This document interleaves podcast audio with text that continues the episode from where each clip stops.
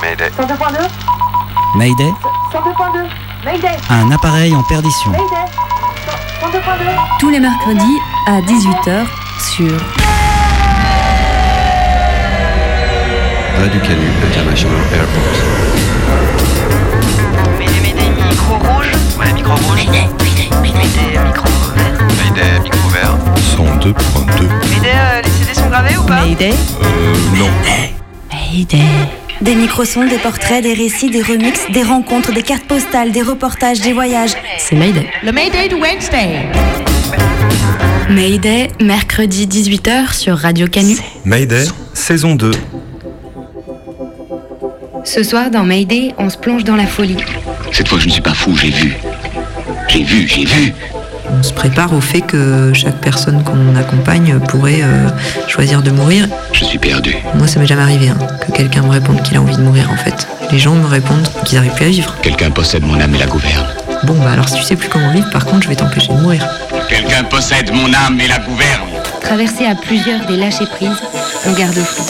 3 soignants pour une unité 24 patients chroniques longue d'évolution. Imaginez le temps qu'on va avoir de disponible entre nos tâches administratives et le temps qu'il va falloir à partir chacun à chaque patient qui va venir vous interpeller. Réfléchir à notre rapport à la normalité, on devient barge. Qu'est-ce qu'il y a de pire pour vous? Vivre en monstre ou mourir en homme de bien? Et on tente de s'organiser pour prendre soin de l'autre soi-même. Croyez-vous en votre fort intérieur que vous soyez mentalement touché? Loin de là, docteur. Centre hospitalier universitaire de Dijon. Extrait de mon dossier médical. 19 décembre 2000, consultation de psychiatrie. Jeune fille de 21 ans venue aux urgences accompagnée par son père après une fugue. Antécédent, probable BDA, bouffée délirante aiguë, en août 2000, à Berlin, sous hashish plus ecstasy. Prise de toxiques régulier plus tabac. Mode de vie vit chez ses parents, étudiante en sciences politiques, actuellement en année sabbatique.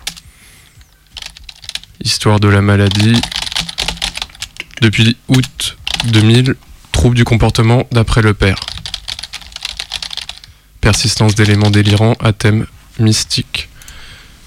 Hallucination auditive. Fugue répétée, semble-t-il, où elle suit un homme inconnu. Angoisse. Premier entretien. Contact bizarre. Difficile. Regard fixe. Défaut d'hygiène. Élément dissociatif. Angoisse. Psychotique. Élément délirant. Ambivalente. Hospitalisation au centre hospitalier spécialisé. L'hôpital psychiatrique. Transfert à l'unité d'accueil du CHS pour proposition d'hospitalisation. Accompagné du père. J'atterris donc d'abord en secteur fermé, au rez-de-chaussée, avec accès à une petite cour intérieure, à la pelouse rase bordée de hauts murs. Puis en secteur ouvert, à l'étage, qui donne droit aux promenades dans le parc. De longs cheminements avec l'ennui. Allô Salomé? Je suis derrière l'église du Vinatier.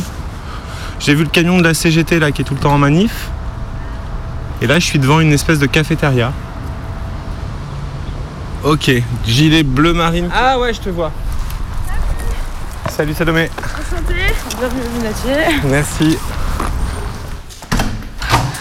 On a, des- on a mis des affiches un peu partout. En grève, non à la fermeture. Non, la liquidation Ouais. totale. voilà, c'est ça. Je sais pas où ils sont. Et les affiches là, c'est pour toucher euh, un peu les. Bah, euh, pour euh, enfin, les patients, en fait, euh, notre cadre était pas trop chaud qu'on les mette à la base. Et en fait, du coup, on a dû les enlever un jour. Et quand on les a enlevés, euh, les patients, ils, ont, euh, ils nous ont demandé si on arrêtait de se battre. Du coup, on les a remises.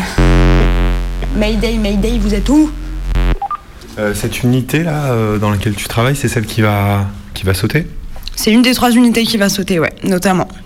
Euh, on sait pas quand, on sait pas euh, quels sont les projets euh, qui vont venir remplacer notre unité. Donc du coup, on nous a annoncé ça et derrière, il n'y a pas de solution. Donc du coup, nous, on est dans le vide, les patients aussi.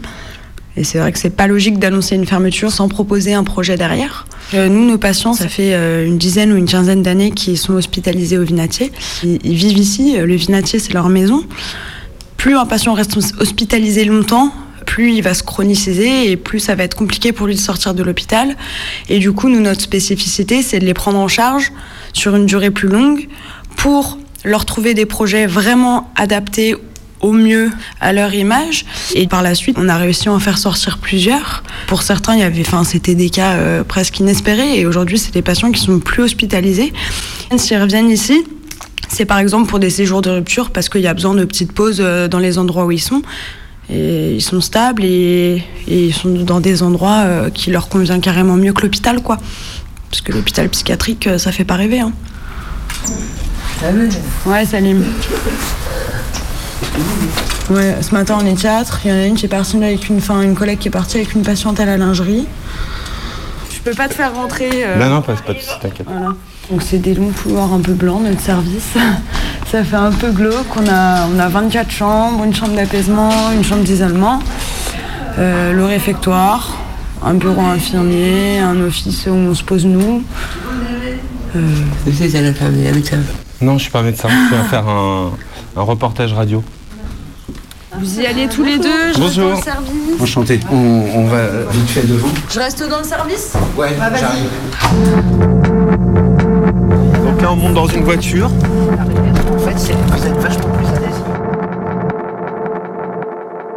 Oui, alors moi, euh, je m'appelle Laurent. Je suis aide-soignant sur une unité de longue évolution.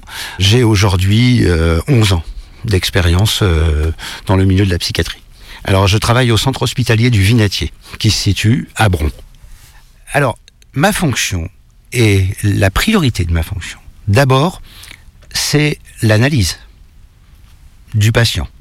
C'est pouvoir visualiser euh, la personne qu'on a en face de nous et savoir euh, ce qu'il va falloir mettre en place, tant au niveau besoin qu'au niveau apport médicamenteux, encadrement, etc., de la part de l'ensemble de l'équipe.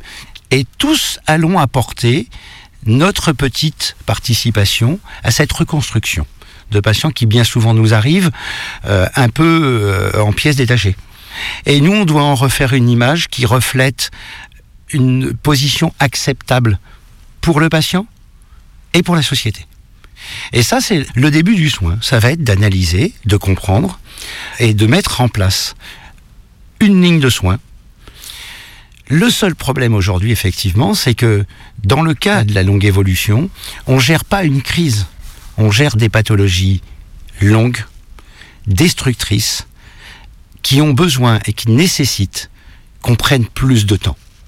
On ne décide pas aujourd'hui de fermer un secteur de la longue évolution, une unité, etc. On décide de condamner l'intégralité de la branche longue évolution. C'est-à-dire que ces patients qui depuis 30 ans sont suivis sur l'hôpital dans ces services ne doivent plus exister. Comment Pourquoi On ne comprend pas. C'est une coupe franche sur un groupe de population qui existe, qui existera encore, et qu'il faut prendre en charge et qu'on veut exclure du circuit du soin.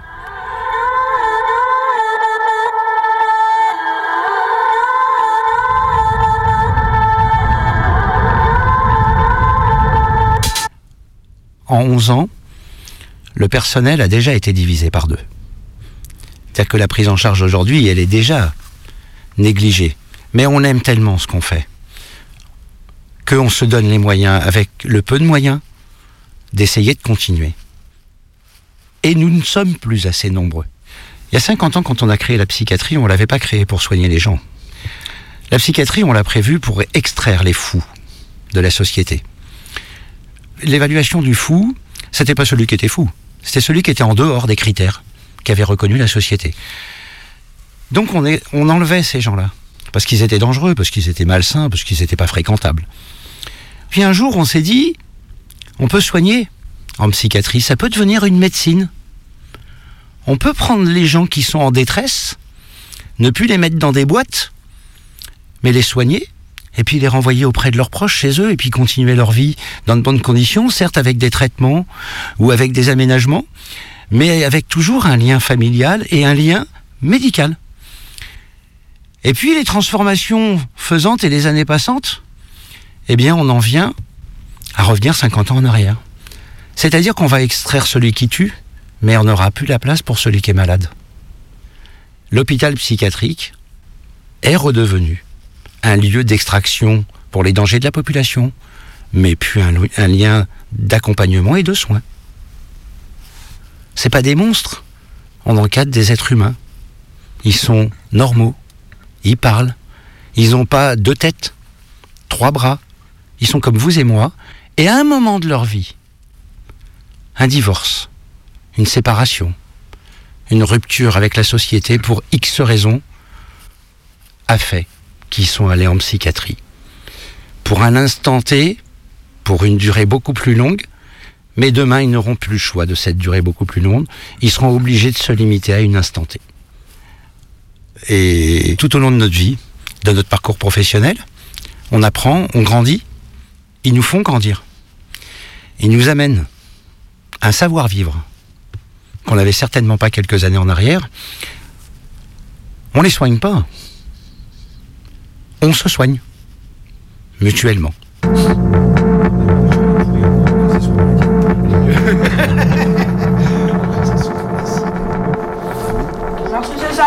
Alors, pendant qu'on faisait l'entretien là dans cette voiture, euh, est-ce que tu peux m'expliquer toi ce que tu as fait? Ouais, donc moi je me suis posée avec les patients dans l'entrée.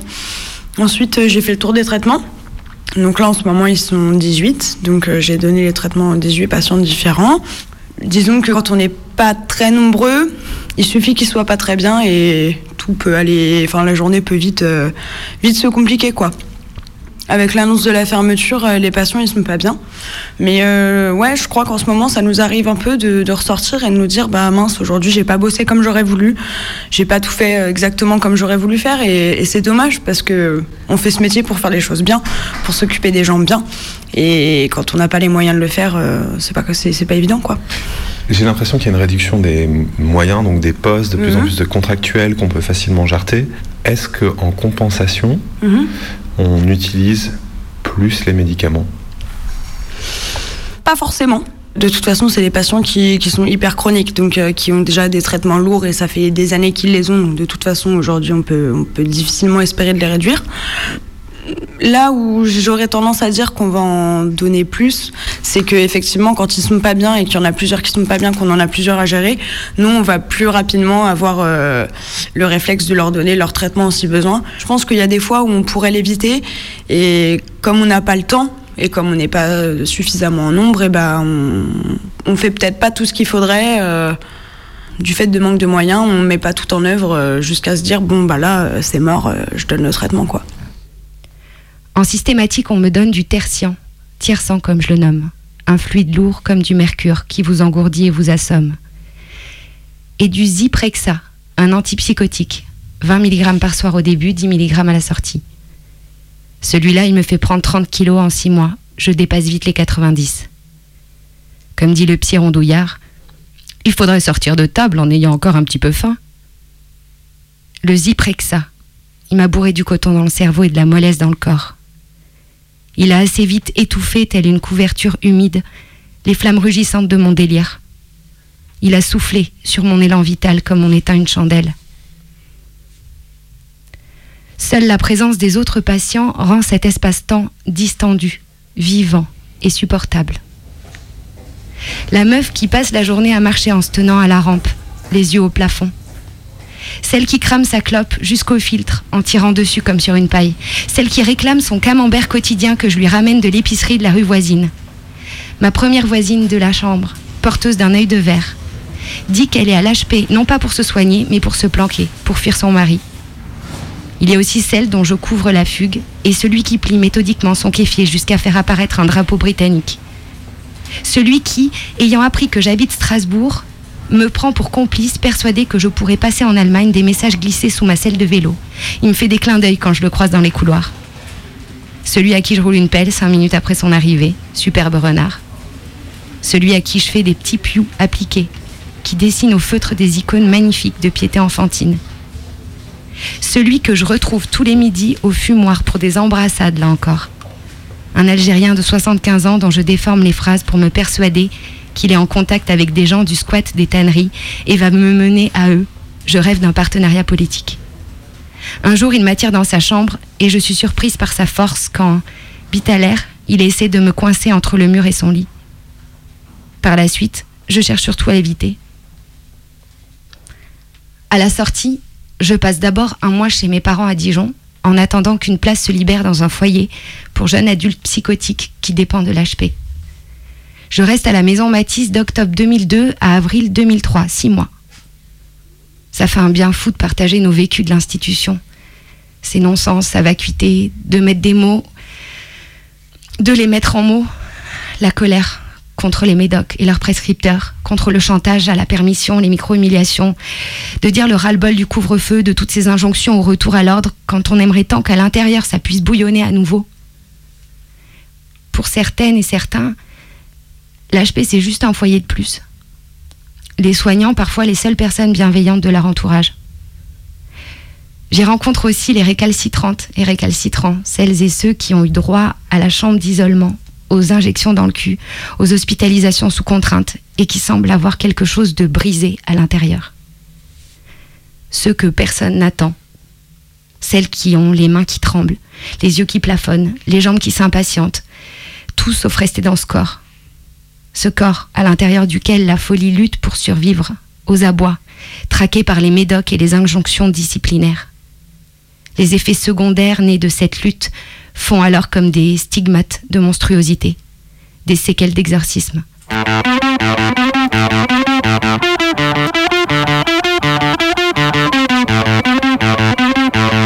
Le du Wednesday. Le.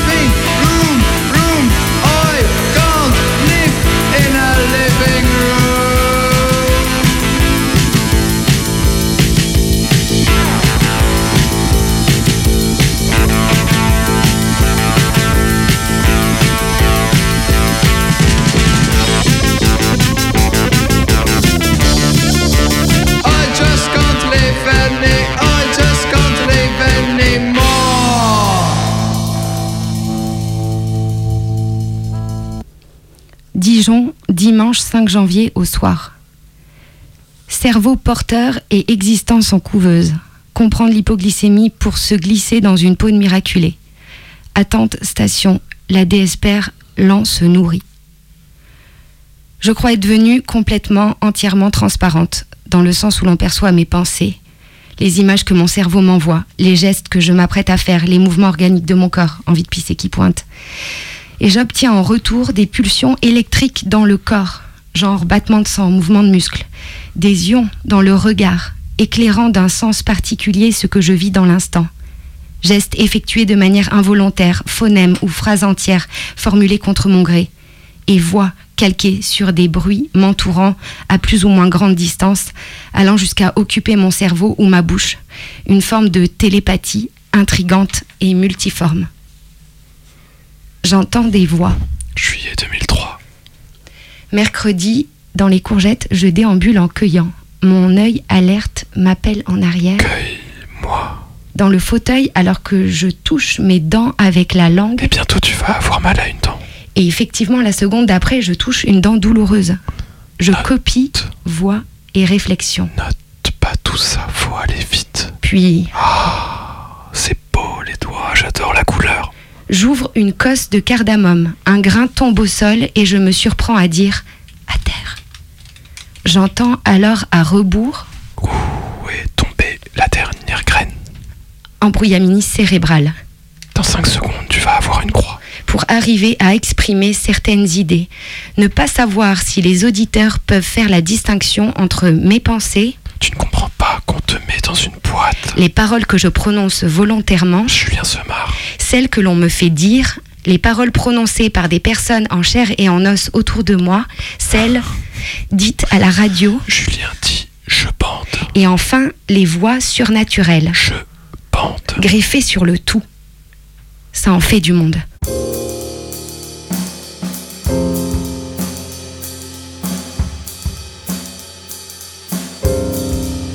Le rêve, c'est le réseau sur l'entente de voix de Lyon.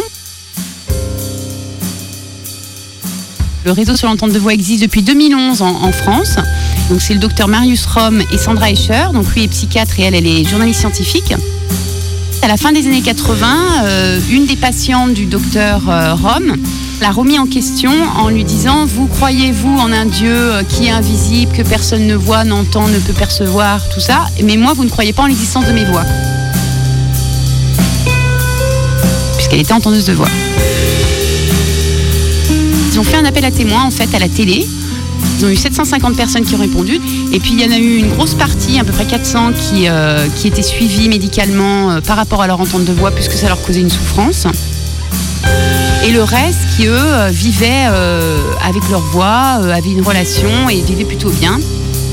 Suite à ça, ils ont créé l'association Résonance à la fin des années 80, qui est devenue par la suite Intervoice. Et donc ça existe depuis 30, une trentaine d'années voilà, aux Pays-Bas, en Angleterre, c'est un peu de partout, au Canada, en Australie, dans une trentaine de pays. Il y aurait entre 4 et 14% de la population qui entendrait des voix ou aurait eu une expérience d'entente de voix, ne serait-ce qu'une fois. Et il n'y en a que 1% qui sont euh, médicalisés.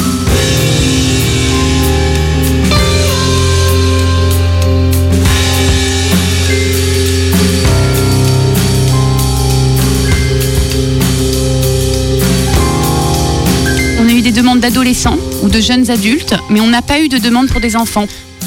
Euh, ça fait à peu près plus d'une dizaine d'années que j'entends que j'entends ces voix et maintenant que je travaille dessus autour de ça, je me rends compte depuis depuis quelques années qu'en fait déjà enfant j'entendais effectivement deux voix.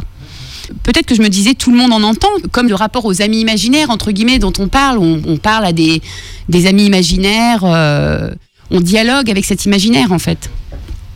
On considère comme une expérience humaine qui, depuis euh, même des millénaires, euh, a été retracée, puisqu'il y a des personnages célèbres qui en entendaient, que ce soit Jung, Freud, Moïse, enfin, ou les poètes ou les artistes en entendaient.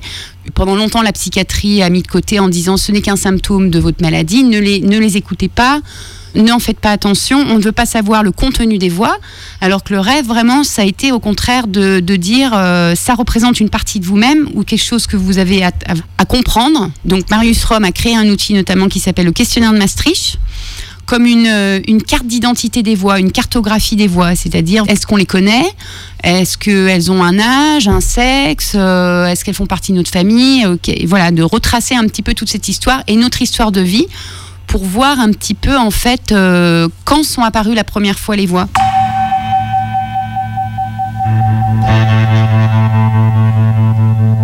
Est-ce que c'est des réminiscences de, de nos vibrations à nous ou est-ce que c'est des vibrations différentes comme quand quelqu'un d'autre nous parle? Ça peut être les deux, c'est-à-dire que chez certaines personnes, euh, ça peut être effectivement vécu comme extérieur à soi et étant une autre tonalité, une autre vibration que sa propre voix, comme ça peut être euh, sa petite voix, la petite voix intérieure qu'on a tous, le je, enfin le- la petite voix, et on peut la reconnaître.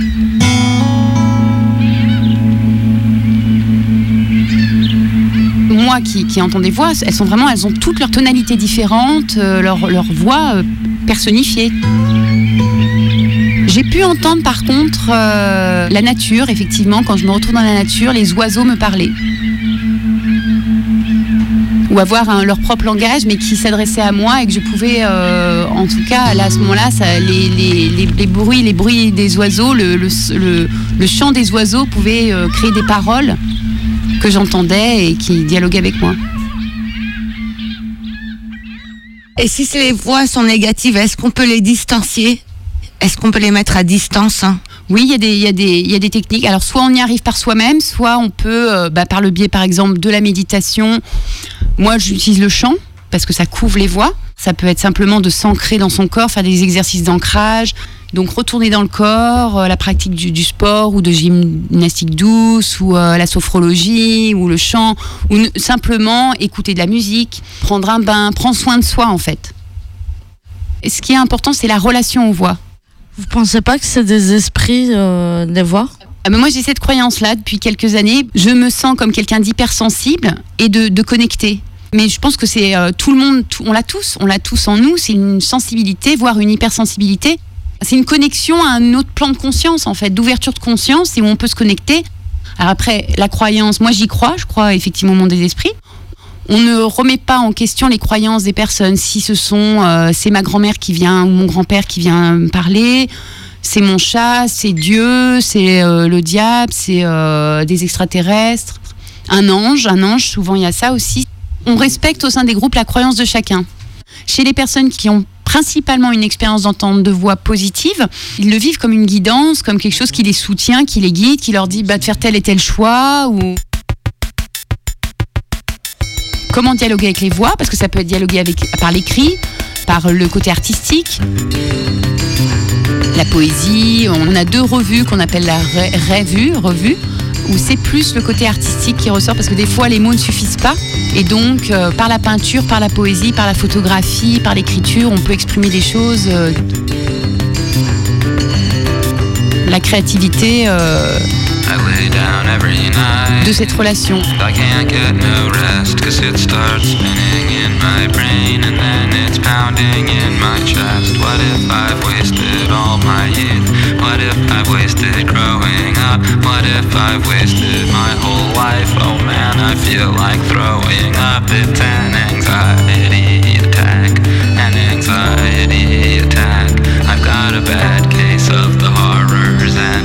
it comes back.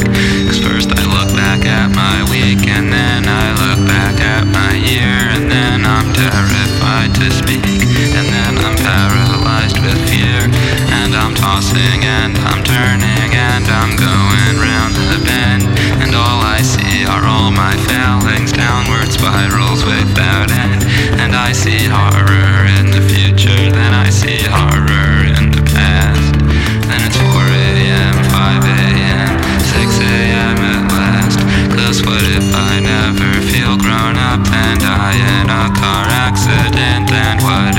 I go crazy and what if this time it's permanent? And what if I go broke and have to move back with my parents? And then what if I get cancer? And I ain't got no insurance. All my days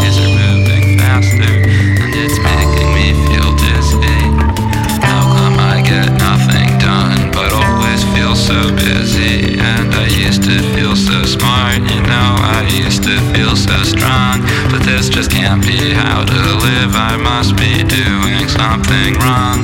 Because everything I might do feels like something else I can't. And then another day is gone and I just don't know where it went. I try not to hang out too much, try not to watch too much television. But still everything I do just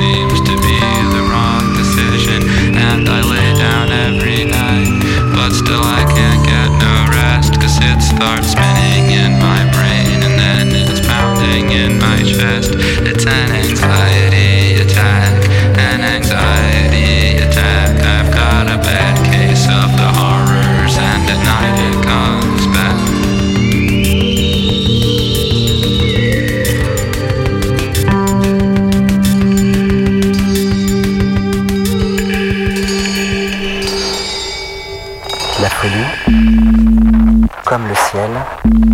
on peut la regarder de loin, chercher ses constellations, les lire.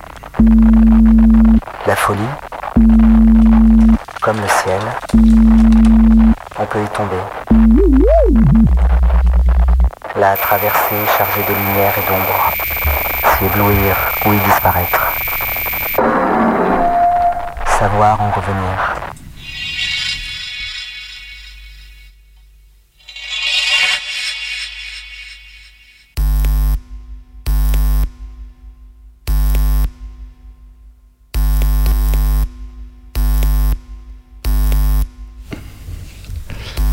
D'abord, rencontrer ceux et celles que l'on nomme comme tels, à qui, quand on les nomme, on enlève un peu du statut d'homme. Lire ceux et celles qui les ont côtoyés, en refusant de leur ôter l'humanité. Écouter Tosquelles, son accent catalan portant l'histoire de la guerre d'Espagne, son exil, son travail de transformation d'un lieu d'enfermement en lieu de vie, de soins, de résistance. S'accrocher aux mots venus de la borde. Ceux qui nous disent qu'on ne peut soigner sans soigner l'institution, que le quotidien est soignant, que le soin n'a que faire des diplômes. Écoutez ceux de l'Open Dialogue, qui font du soin sans neuroleptique, en lien avec l'entourage, en croyant au rétablissement. La folie, comme le ciel, on peut la regarder de loin, y chercher ses constellations, et lire. Lire, rencontrer, ceux et celles qui en ont été ou en sont, en refusant de s'y laisser enfermer. Will Hall, pour lequel il n'y a pas de frontière entre la psychose et le reste, pour qui ce n'est pas une réalité qu'il faut normer, mais des personnes à soutenir. À soutenir pour que leur expérience ne soit ni effrayante, ni excluante, ne fasse pas obstacle à leur maîtrise de l'existence. Vincent de Massier, qui ne s'est pas laissé dompter ni par ses voix, ni par les médocs, ni par un soin psychiatrique au visage inhumain. Parcourir les manifestations de la Mad Pride à Paris, rencontrer les membres du réseau des entendeurs de voix, faisant des savoirs expérientiels des outils d'émancipation. S'exalter au mot d'Arnin Loeng, qui a su revenir d'un long voyage, pour qui les hallucinations ne sont pas une perte de contact avec la réalité, mais seulement avec les mots, qui refuse l'enfermement du diagnostic et porte l'espoir d'en revenir. Petit à petit, comprendre que le pouvoir et l'État sont friands des mots et des théories, qu'ils ont l'incroyable capacité à les ingurgiter, puis à les vomir pour en faire des jouets managériaux et gestionnaires. Et devenir de moins en moins sûr de la frontière entre folie et raison. Avoir envie de l'éprouver, cette frontière. D'abord théoriquement, puis dans sa chair. Sentir le vide et le souffle du symbolique. Ceux qui regardent le ciel de haut doivent s'attendre à y tomber.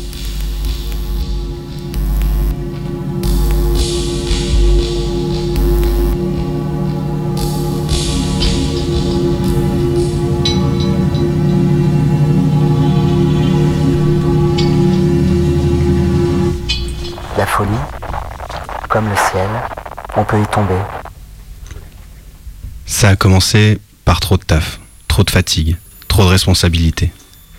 C'était dans un jour adapté, à l'étranger. Je suis devenu petit à petit mon étranger. Le sommeil qui est réduit, deux heures par nuit, plus de temps pour travailler, pour maîtriser. Pensée qui s'accélère, une question avant de fermer les yeux, qui trouve sa réponse en les ouvrant. Le sensible est venu remplir puis déborder le quotidien. Les grands concepts venaient résoudre les petits problèmes. Je vibrais de mettre en place des constellations soignantes, des espaces du transpassible, des dialogues avec les voix, des clubs autogérés pour le quotidien. Je vibrais des souffrances des autres, vibrais de construire des jours à la hauteur de nos désirs. Je vibrais de la hauteur de mes délires. La folie, comme le ciel, on peut y tomber. La traversée chargée de lumière et d'ombre. Heureusement, au séjour, il y avait les amis, et en dehors aussi. Amis sans qui je serais resté plus longtemps à m'éblouir au point de disparaître, peut-être. Ceux qui ont fait que j'ai pu partir sans trop souffrir. Ceux qui ont su m'accueillir, m'accompagner, me conduire. Je suis d'abord allé chez un ami à la campagne. Des potes se relayaient auprès de moi. Été traversé par le symbolique. Pas comme un poète qui en joue, mais enfermé à l'intérieur. Les couleurs vibraient en moi. J'ai rencontré un chien épileptique qui avait peur du rouge. Comme lui, le rouge, je ne pouvais plus le supporter. Le rouge, je devais le cacher. Le temps s'étirait, se retendait au gré de mes mouvements. J'adulais Kéros, j'avais enterré Chronos. En caisse, sensation d'angoisse à cause du bruit des essuie-glaces. L'apaisement au son des clignotants et l'impression que le monde et son rythme suivaient ses sons. Je parlais à tout va, avec tout le monde, sans me préserver de rien. Rentrer dans un kebab, les serveurs qui regardent du judo, leur parler du jitsu, puis de Krav puis d'Israël. Vague souvenir de leur regard inquiet devant mon agitation. La nuit, je dormais peu. Rêvais de problèmes à résoudre sur le séjour. Se réveiller en sursaut, se lever, ranger les pièces de la maison, graisser du cuir, écrire frénétiquement, se rendormir. Le jour, j'étais hyperactif, l'inconscient à ciel ouvert. Ça donnait des textes, des peintures et des dessins, sur les armoires, sur les plateaux, sur les planches, en grand, en travers, à la bombe, à nos amis et nargos inconscients. Les potes, toujours, autour pour amortir tout ça. Me suivre dans mes folies, veiller au quotidien, au sommeil, au repas et au soin. La folie, comme le ciel, on peut y tomber, la traverser chargée de lumière et d'ombre, s'y éblouir. Décartonner sur ce registre, c'est super exaltant. L'impression grisante de fulgurance, de vérité, d'avoir des super pouvoirs. Le super pouvoir graphoret qui te permet l'écriture automatique. Sa grande sœur logorée, parler sans pause en faisant de l'association libre. Le super pouvoir rangement, le super pouvoir bricolage qui te permet de démonter tout ton vélo, de commencer à le repeindre, puis de tout laisser en plan. Super pouvoir je claque ma thune. Super pouvoir je dévalise une pharmacie.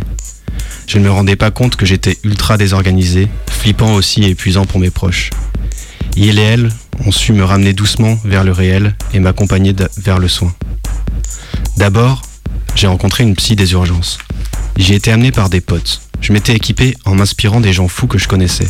Casquettes, lunettes de soleil, écouteurs avec de la musique.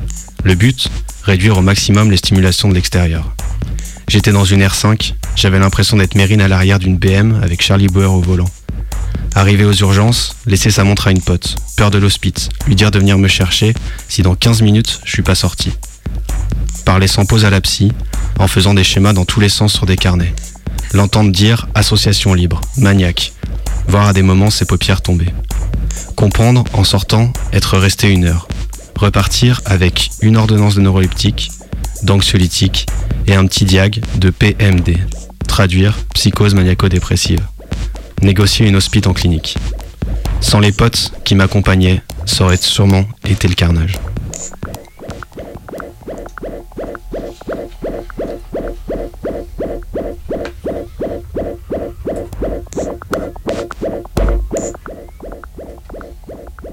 La folie, comme le ciel, on peut y tomber, la traverser chargée de lumière et d'ombre, s'y éblouir ou y disparaître.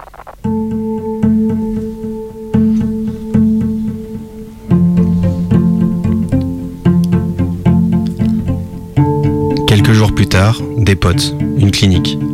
Persuadé que c'est pour 2-3 jours. Je vais y rester deux semaines. Entrer en clinique, c'est d'abord voir ses affaires fouillées, devoir négocier pour garder ses écouteurs. Ils ont peur des suicides, cherchent des objets dangereux. Entrer en clinique, même quand on l'a choisi, c'est se faire enfermer. Devoir négocier des heures pour aller courir, demander au médecin des permes. Ne pas s'énerver quand les infirmiers n'ont pas eu transmission et nous empêchent de sortir. Entrer en clinique, c'est rencontrer plein d'autres personnes éblouies par les lumières ou les ombres. Certains au seuil de la disparition. Les rencontres sont fortes, les liens chaleureux et naturels. La folie des autres ne fait pas peur ici. Au final, entrer en clinique, c'est avoir peu de soins humains. C'est vivre dans un cadre qui permet de se reposer, sur un rythme régulier, avec repas et sommeil. Quelques activités thérapeutiques, mais sur orientation. Pas question de circuler librement d'une chose à l'autre. Et voir un psychiatre, qui a juste un traitement. La traversée chargée de lumière et d'ombre, s'y éblouir ou y disparaître. Savoir en revenir. Être en clinique, être assez height encore, et avoir la tête chargée de concepts psy, des, des nosographies et des idées de gauchistes, ça fait des vagues. Au début, je croyais que la clinique avait conservé les méthodes de psychothérapie institutionnelle de ses origines. Il en restait peu de traces. Elle avait été rachetée par un groupe américain. Je pensais le psychiatre comme un allié, quelqu'un avec qui discuter ce qui me traversait, des médocs et de politique du soin. J'ai vite déchanté. Un psychiatre est un médecin. Un médecin prescrit, un médecin a du pouvoir, un médecin n'aime pas qu'on discute son pouvoir et ses prescriptions. Un médecin, quand on lui dit Je me sens dans le sucre ce matin, il répond C'est normal, je vous ai prescrit un antidépresseur comme somnifère. Un médecin, quand on lui demande ce qu'est le lithium, les risques sur l'organisme et la raison des prises de sang régulières, il s'agace. Pourquoi s'intéresser à toutes ces questions? Et rajoute Le lithium, c'est un sel. Vous vous inquiétez pas quand vous salez votre beefsteak, si? Un psychiatre, c'est un médecin, alors il peut dire Vous délirez. Bon, c'est sûr qu'arriver le matin enthousiaste, avec un texte issu d'une graphorie nocturne, n'a pas joué en ma faveur. Je sais pas si c'est le texte en lui-même ou le titre qui lui a frisé la moustache. Retour aux pyramides, mes seuls guides. Ou peut-être le sous-titre. Manuel explicatif à visée compréhensive de mon fonctionnement psychique, savoir subjectif et relatif, à portée universelle. Mais moi je m'en foutais de sa moustache. J'avais besoin de parler, pas qu'on me dise Vous délirez. Être en clinique, c'est assister à la folie institutionnelle. À un personnel qui défend des règles, sans en connaître les origines, qui défend des règles pour se défendre lui. Lui contre les passions, lui contre la folie, lui contre sa folie, sa folie institutionnelle. Un matin, on m'a confisqué mon thermos. Les thermos sont interdits. Personne n'a voulu me dire pourquoi. Personne ne le savait. Alors, on brandit l'argument massif. C'est interdit, car c'est dangereux. La folie, comme le ciel, on peut y tomber. La traverser chargée de lumière et d'ombre, s'y éblouir ou y disparaître. Savoir en revenir. Je m'en bien passé de leur rapport de pouvoir et de leur délire carcéraux. Mais petit à petit, je suis redescendu des étoiles. Dormir, manger, avoir son champ de vision qui retrouve 180 degrés. Pouvoir de nouveau se concentrer, arriver à écrire de manière plus posée, à lire, recevoir des potes et réussir à discuter.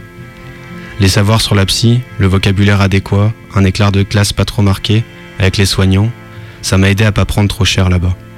Le sport aussi, ça m'a aidé. Surtout, les visites des potes m'ont permis de tenir, de penser ce qui se passait pour moi, ce qui se passait dans cette clinique. Sans ça, ce lieu m'aurait abîmé. Je n'aurais pas su en revenir. Aller voir le psy, lui dire que je veux sortir, que sa clinique me rend malade. L'entendre me dire d'attendre la fin de la semaine, pas tant par besoin de soins, mais pour pouvoir faire une autre entrée. Un lit vide est un lit qui ne rapporte pas d'argent. La clinique est privée, elle sait gérer. La folie, comme le ciel, on peut la regarder de loin, y chercher ses constellations, les lire. La folie, comme le ciel, on peut y tomber, la traverser chargée de lumière et d'ombre, s'y éblouir ou y disparaître, savoir en revenir. Je suis sorti, j'ai repris la vie normale. Mais tout ne s'est pas arrêté là. Quand on a traversé le ciel à la traîne des étoiles, on garde la poussière dans la rétine. La poussière, c'est se taper un sevrage de médoc, avec ses sueurs, ses vertiges, son humeur en montagne russe. Un sevrage de médoc, c'est un sevrage de drogue. La poussière, c'est se taper une seconde phase de redescente, où cette fois-ci, ce n'est pas la lumière qui éblouit, c'est l'ombre, c'est le néant. La poussière, c'est sentir que disparaître du monde, c'est en partie y perdre sa place. Sentir que le réel n'est solide que tant qu'on y croit. La poussière, c'est garder son identité de fou qui nous suit comme une ombre. Apprendre que des personnes prêches, proches craignent ma venue par peur de la folie. La poussière, c'est cette partie fêlée qui reste. Fissure vers un monde fait de lumière et d'ombre. Fissure qui semble s'étendre quand le présent se fait reflet du passé. La poussière, c'est aussi ce truc qui gratte, qui nous fait voir le monde différemment. Savoir que la folie n'est pas un état à part, seulement un état amplifié. Se sentir proche des gens qu'on dit fous, trouver qu'il y a toujours à comprendre et tout à gagner à rester à leur côté. La poussière, c'est la, trace des soins inhumains. C'est de savoir aussi que dans le soin, il y a des trucs bien. La poussière, c'est de se dire que le pire, c'est peut-être pas l'inhumain du soin, mais que parfois, il n'y a pas d'autre choix que de s'y confronter faute de mieux. Faute de mieux, et protégé par les amitiés. C'est se dire que ce n'était peut-être pas si fou de taguer partout, à nos amis, et nargues aux inconscients.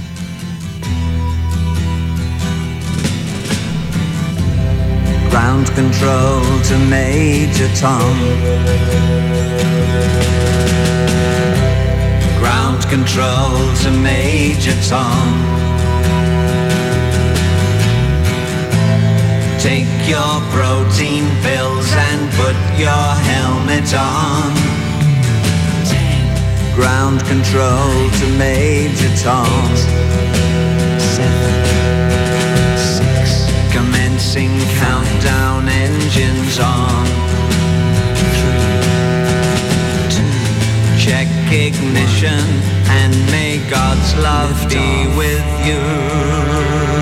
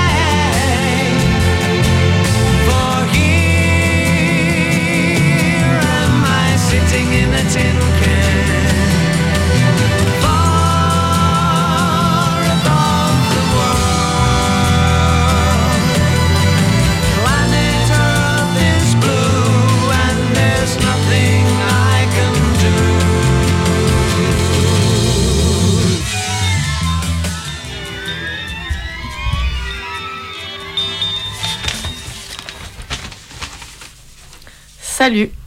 Bon bah voilà, je t'écris car j'ai envie de te dire plein de choses et en même temps je sais pas clairement ni quoi ni comment. Habituellement je fuis les personnes un peu éloignées de ma réalité, par peur, parce que c'est plus simple. Mais en rentrant en tannerie, j'étais plutôt en colère et triste par rapport à ce qui se passait avec toi. Lorsque t'as venu- voulu revenir aux tanneries, les gens ont discuté ici. Et là, t'es venu pendant le chantier, ce qui est une première loose de notre part. Ensuite, t'as fumé et bu, ce qui a dû participer à t'envoyer encore plus loin. Les discussions avec toi étaient super dures, on savait jamais ce que tu écoutais, ce que tu comprenais. Au milieu d'une phrase, tu pouvais décrocher et partir autre part. C'était impossible, ou presque, que tu, prennes en compte ce qu'on te disait. Il s'est passé des choses qui, qui n'étaient pas acceptables ou supportables. Beaucoup de gens t'ont dit d'arrêter, mais t'en as pas tenu compte. Ce qui fait que pour de nombreuses personnes ici, la situation est devenue invivable et ingérable. Elles ont légitimement voulu ton départ. Voilà, je te dis tout ça, mais je veux pas que ça te rende seul responsable de cette situation. Nous sommes responsables de pas mal de looses envers toi, envers tout le monde. Par exemple, avoir pensé que deux personnes responsables vis-à-vis de toi c'était suffisant, alors qu'il faut que la totalité du collectif s'investisse, soit au courant, puisse réagir, en parle, ne fuit pas, discute, fasse attention à toi et attention aux autres. J'ai l'impression que pas mal de monde a fui devant la situation. Rien n'a été réfléchi collectivement à ces moments-là et la situation s'est dégradée jusqu'à devenir intenable. C'est cet état des choses qui m'a mis en colère en rentrant et qui a fait que j'ai voulu réagir. D'autres personnes ont aussi décidé de prendre la situation en main et on s'est réunis. On a pu en parler, échanger des infos, des ressentis, se rassurer, se donner confiance aussi vis-à-vis de toi. J'étais contente qu'on se donne les moyens collectivement de se préoccuper de toi et de gérer la situation. Aussi, il y a tout un, tas d'autres questions que je me suis posées sur la folie. Peut-être que tu te sens bien quand tu décroches. Peut-être que c'est un état plus confortable pour toi. De quel droit pourrais-je alors te forcer à revenir à une réalité proche de la mienne? De quel droit pourrais-je penser que ce que je vis dans ma tête, c'est mieux que ce que toi tu vis, et de là te forcer à changer? Ces questions étaient très importantes pour moi. J'ai pas envie de te considérer comme une malade à soigner coûte que coûte. Dans les prochaines réunions de septembre, on va reparler de toi, mais on va aussi parler de nous, réfléchir à nous et à notre rapport à la folie et à la normalité. Je pense bien à toi. Bisous. Marion. Je sais pas, enfin, je sais pas, est-ce que. euh, Enfin, je, je sais pas comment. euh, Peut-être je peux vous, je peux, je peux vous dire qu'est-ce qui s'est passé pour moi il y a 4 ans.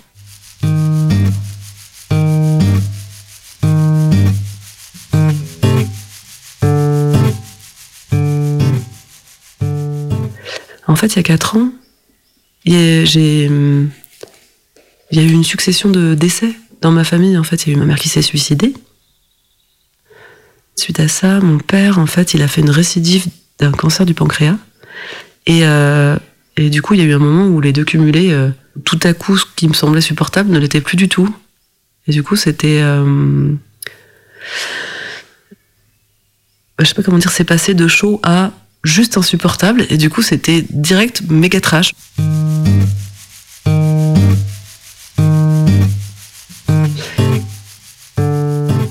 J'avais plus d'appétit du tout. Enfin, j'étais plus du tout autonome en fait. Et du coup, comme dans ma famille, bah, on venait de vivre euh, euh, un suicide. Et là, on vivait la, fin de vie de mon père. C'était évident que pour moi, c'était pas ma famille qui allait pouvoir me soutenir. Et que du coup, euh, j'ai trouvé ça juste merveilleux de pouvoir faire appel au réseau psy parce que, en fait, pour moi, c'était vraiment un sacré objectif de ne pas aller à l'hôpital psychiatrique. En fait, quand on est déjà anxieux au départ, euh, psy, c'est juste complètement flippant, quoi. Amène aussi la souffrance, amène aussi la souffrance et brise ici. Amène aussi la souffrance. Le point de départ de ce groupe-là, c'est quand on a fait des rencontres à Fola Montagne autour de qu'est-ce que la folie, euh, comment euh, ça, ça existe dans nos vies ou euh, pour nous, pour des proches, dans un- une communauté villageoise. Au début, quand le réseau psy a dit bon bah ok, bon bah c'est parti, on, on se voit. Et genre c'est moi, là, Loïc, qui va être ton interlocuteur. À- enfin, je sais pas s'il se rend compte dans quel état je suis. Enfin, c'est vraiment chelou. On se demande pas si les gens sont en dépression, sont schizo, sont truc ou sont machin. On s'assure qu'il y a des professionnels soignants dans l'histoire et on fait une espèce de balayage de euh, tout un tas de questions euh, pour comprendre qu'est-ce qu'il convient de faire. La personne, elle a au moins la capacité de discernement sur euh, ça, ça me ferait plutôt du bien, ça, ça me fait plutôt du mal. Être avec mes gamins, ça me rend folle en ce moment. Je vois que dès que j'arrive au boulot, on me demande ci ou ça, ça me fait paniquer. Et donc, nous, on va essayer de voir avec cette personne comment elle peut mettre à distance ses stresseurs.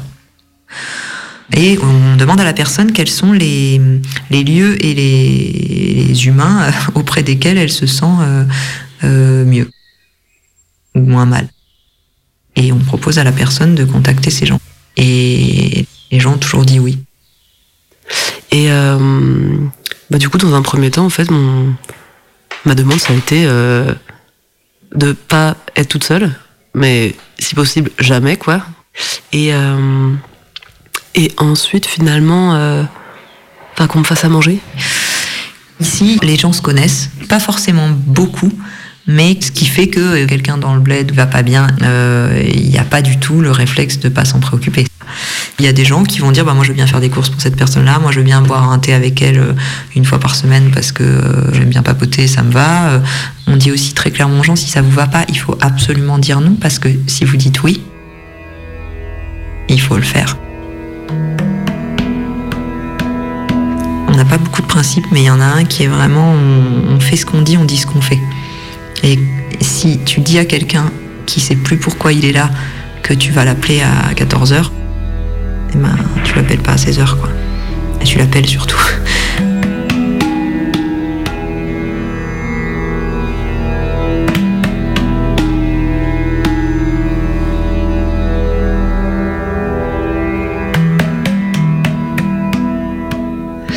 Du coup, j'ai l'impression que pour moi, ça a consisté en un accompagnement ultra important pendant trois semaines, et puis qui s'est ensuite euh, espacé parce qu'à un moment, par exemple, j'avais plus envie de voir des gens tout le temps. J'en peux plus, en fait, là, ça y est. Je sens que je peux être toute seule, en fait, je n'ai plus envie de mourir. Ça y est Tu peux me la donner?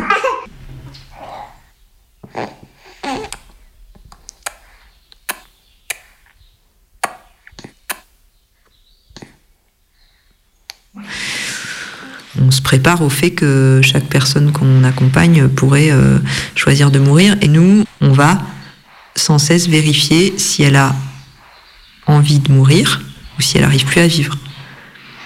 Moi, ça m'est jamais arrivé hein, que quelqu'un me réponde qu'il a envie de mourir, en fait. Les gens me répondent qu'ils n'arrivent plus à vivre. C'est ça qui me dit, c'est en fait, j'ai pas envie de mourir, c'est que je sais plus comment vivre. Bon, bah alors si tu sais plus comment vivre, par contre, je vais t'empêcher de mourir.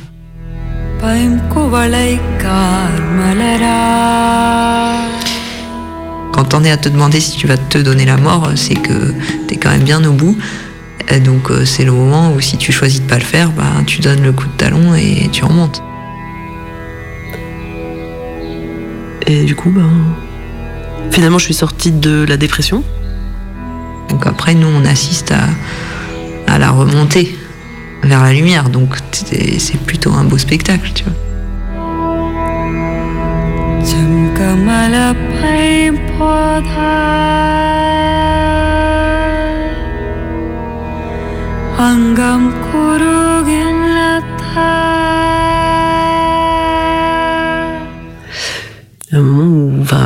une des choses que j'ai compris aussi, c'est que la dépression c'était une maladie, que du coup on pouvait se soigner, que c'est pas, euh, je sais pas, un truc qui vous tombe sur la tête et genre oh merde, ben là ça craint, y a rien à faire quoi. Euh, tu peux aller voir un psychiatre, euh, un psychothérapeute euh, des sorcières, euh, être soutenu par le groupe psy sur des aspects très matériels où on ne sait jamais ce qui soigne vraiment. Donc euh, tout ça fait soin. Il y a même une personne, ça j'ai envie de le raconter parce que c'est tellement génial, qui nous a dit euh, on m'a donné votre numéro, ça, ça va pas du tout, j'ai besoin de savoir euh, qu'est-ce que vous faites exactement. Hein, j'ai passé une demi-heure au téléphone à lui expliquer qu'est-ce qu'on faisait. Elle me dit merci, ça me suffit. Le simple fait de connaître notre existence était rassurant. Je me suis finalement rendu compte que quand on en parle, en fait, on se rend compte à quel point c'est fréquent. Et que du coup, c'est un peu dingue que quelque chose qui touche autant de gens soit autant tabou. Et parce que le tabou participe énormément, en fait, du de l'enfermement, de l'isolement et du coup du, du- de, l'augmentation du niveau de malaise, quoi.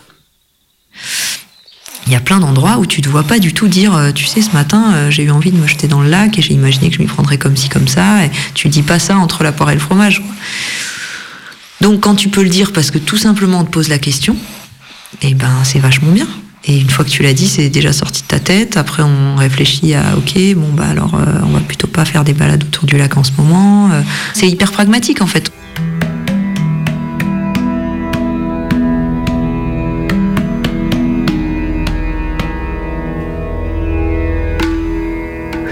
Ce moment, ils accompagnent assez fort une personne que j'ai rencontrée sur la proposition de, la coordinatrice pour cette personne-là, en disant ben là, en fait, la personne, elle est plutôt dans un moment où elle est pas sûre qu'elle va sortir de ce merdier-là. Et du coup, est-ce que c'est jouable pour toi de passer du temps? Parce que toi, t'as déjà vécu un gros merdier et puis une sortie de merdier. Et euh, moi, étant euh, globalement en ce moment dans un moment euh, très cool, enfin en tout cas facile, c'est assez naturel pour moi de me rendre dispo. C'est comme une, façon de rendre un petit peu, en fait, une chose que j'ai reçue. C'est marrant, on s'est- demandé il y a pas longtemps pourquoi on faisait ça.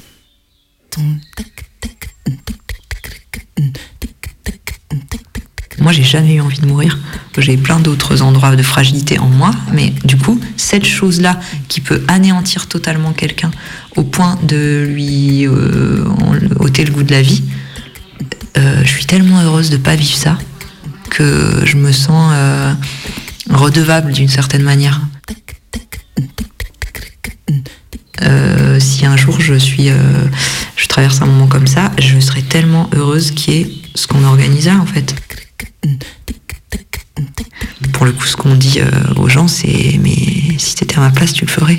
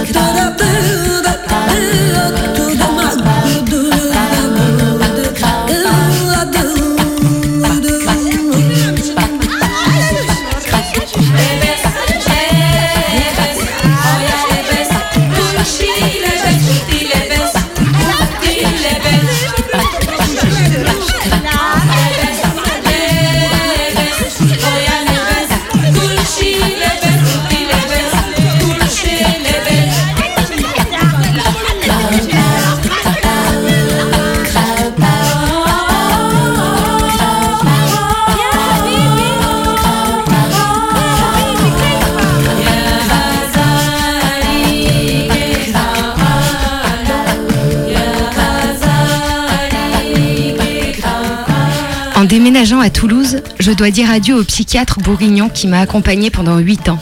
Ce petit bonhomme de chemin qui a eu le bon goût de ne me prescrire qu'une seule molécule et qui toujours s'est montré réticent à me coller un diagnostic catégoriel.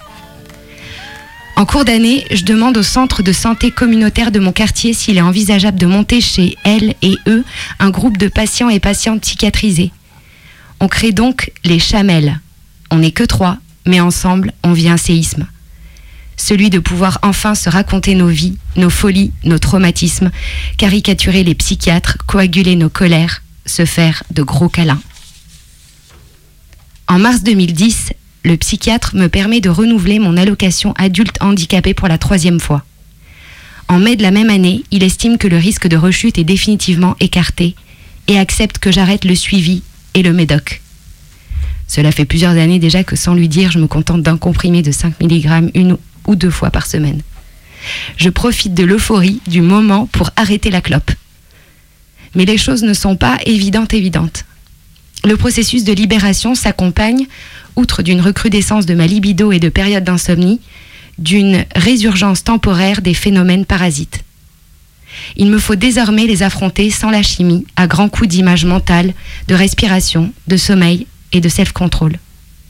J'ai un peu d'entraînement, j'ai la grande chance d'être bien entourée et de parler facilement de tout ça désormais. J'ai trop à perdre pour ne pas m'accrocher.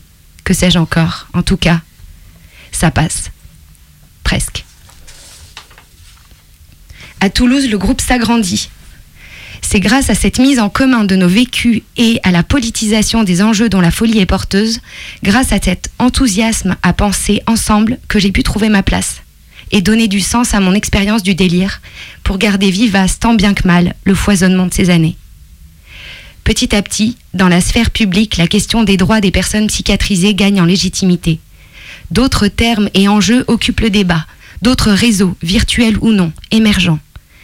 Ça bouge beaucoup, mais en face, le rappel à la norme, la réhabilitation du contrôle et de la contrainte dans le soin, le champ sournoisement gagné par les neurosciences et leur modélisation de l'existence humaine, la marchandisation du système de santé, la manipulation du fantasme du fou dangereux, le cachetonnage massif des récalcitrantes et récalcitrants, etc., etc., etc., sont autant d'assauts contre nos tentatives d'émancipation. Alors, quand le désespoir me lèche les mollets, je voudrais pouvoir hurler. Messie de tous les pays, unissons-nous.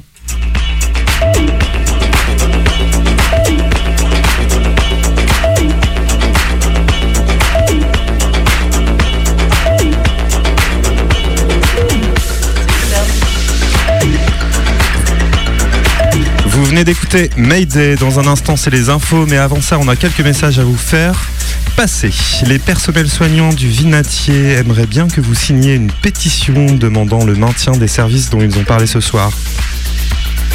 Le rêve, le réseau des entendeuses et entendeurs de voix souhaiterait récolter les vôtres de voix et vos autres perceptions inhabituelles. Alors les liens de tout ça pour le Vinatier et pour le rêve, on les met sur l'article de l'émission lui-même consultable sur le site de Radio Canu, qui n'est pas qu'une radio, il y a aussi un site internet. Ah bon? Je savais pas. Et on rajoute que ce soir, on vous a aussi interprété le livre Barge, rédigé par une camarade. C'est signé HK et vous pourrez le retrouver dans toutes les bonnes librairies. Vraiment Elles sont toutes? nombreuses. Vraiment toutes. On se retrouve dans trois semaines. Le 11 mars. Et si tu veux réécouter les émissions, tu tapes Média Audioblog dans ton moteur de recherche. Tu vas voir, ça va être bien. C'est sur internet. Et tout de suite, on vous laisse avec le Canu Info. Le Canu Info du mercredi, bien sûr.